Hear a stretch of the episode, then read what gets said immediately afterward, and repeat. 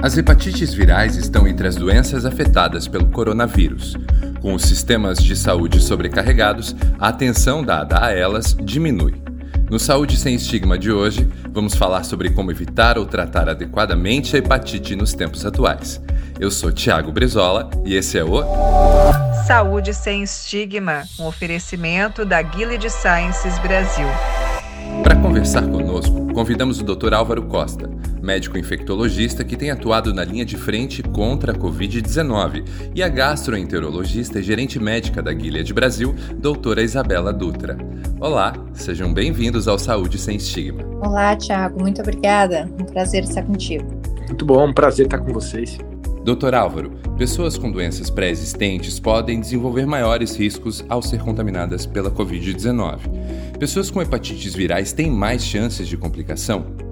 Olha, Tiago, desde o começo da pandemia se estudou as populações, se estuda até hoje as populações vulneráveis à evolução para a forma mais grave da Covid. E a gente já tem, de uma forma muito clara, que algumas populações hipertensos, diabéticos, as pessoas que fazem alguns tratamentos específicos têm um risco maior. Agora, para as hepatites virais a priori, vai depender muito do estadio, né? Em que momento que ela está da hepatite, se é uma paciente que está numa fase mais avançada, um paciente cirrótico. Então, existe um, um, extrato muito grande de apresentações clínicas das hepatites e geralmente a gente não vê um risco maior para quem tem hepatites virais. O que a gente pode ver é os pacientes com a, a doença hepática mais avançada poder entrar dentro de uma questão de vulnerabilidade por estar com uma doença que pode ter um reflexo na imunidade. Então, um, um cirrótico grave, descompensado, e você, você configura um risco aumentado de evolução para as formas mais graves da doença.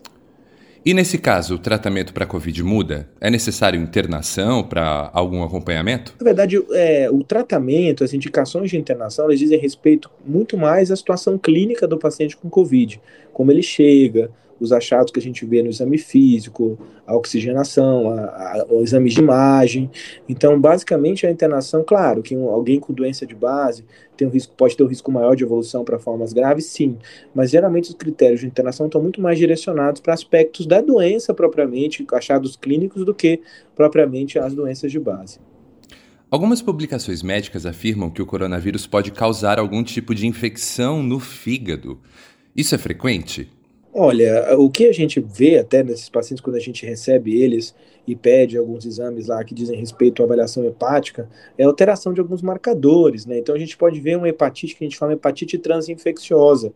Então, no contexto de uma doença sistêmica, acaba podendo ter alteração hepática, mas isso não é o principal, a principal manifestação é, relacionada a desfecho de gravidade na doença. A gente pode ver sim alteração hepática nesses pacientes, mas elas geralmente não representam uma ameaça aí à vida do paciente, porque é algo transitório, pode estar relacionado ao momento da doença onde tem a circulação do vírus, viremia, e a gente também pode ter alteração hepática por algumas medicações que têm sistematicamente sendo utilizadas para tratar pacientes né, com Covid. Às vezes você tem uma evidência científica muito bem estabelecida, né? Então, hepatite medicamentosa e também hepatite pelo próprio vírus. Doutora Isabela, a pandemia de coronavírus tem atrapalhado, de certa forma, o diagnóstico ou a prevenção das hepatites? Qual é a orientação em relação a isso? Realmente, Tiago, a pandemia tem atrapalhado os esforços para a eliminação das hepatites virais como um problema de saúde pública por diversos aspectos.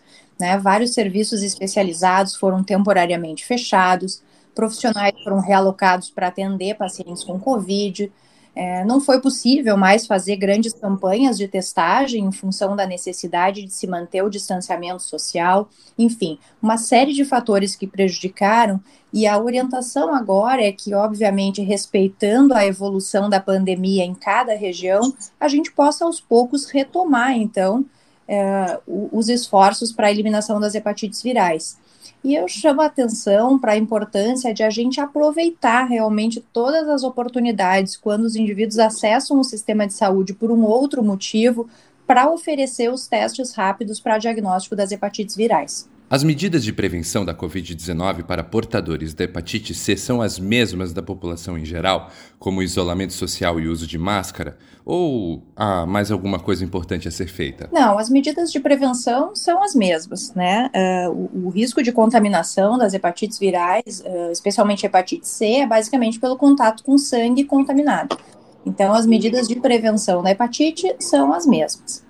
Tá certo, pessoal. E tem algo mais que vocês gostariam de falar a respeito do assunto que a gente comentou aqui hoje?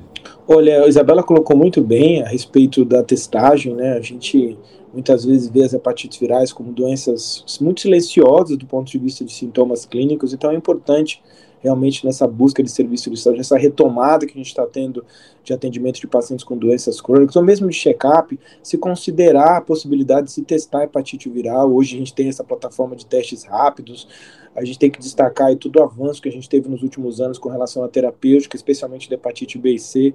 Então é importante a gente fazer diagnóstico precoce, retomar essa busca de identificar pacientes assintomáticos para conseguir realmente colocar eles na cascata de tratamento, né, saber que é, no caso de hepatite C a gente pode curar esses pacientes, né, ou controlar muito bem no caso da hepatite B. Então é importante a gente destacar essa retomada mesmo na, no programa de testar essas pessoas, identificar, reter elas no tratamento e poder oferecer o que tem de melhor de terapêutica que temos no nosso país Sistema Único de Saúde.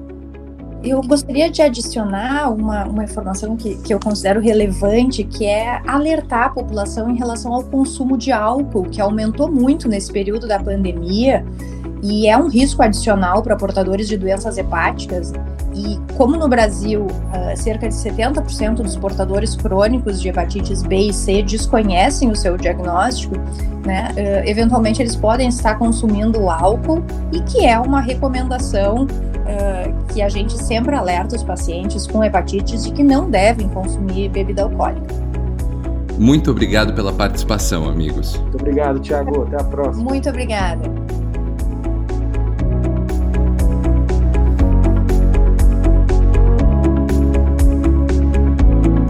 Esse foi o podcast Saúde Sem Estigma, uma iniciativa da Gilead Sciences Brasil que tem as hepatites virais como uma das suas principais áreas terapêuticas de pesquisa e desenvolvimento.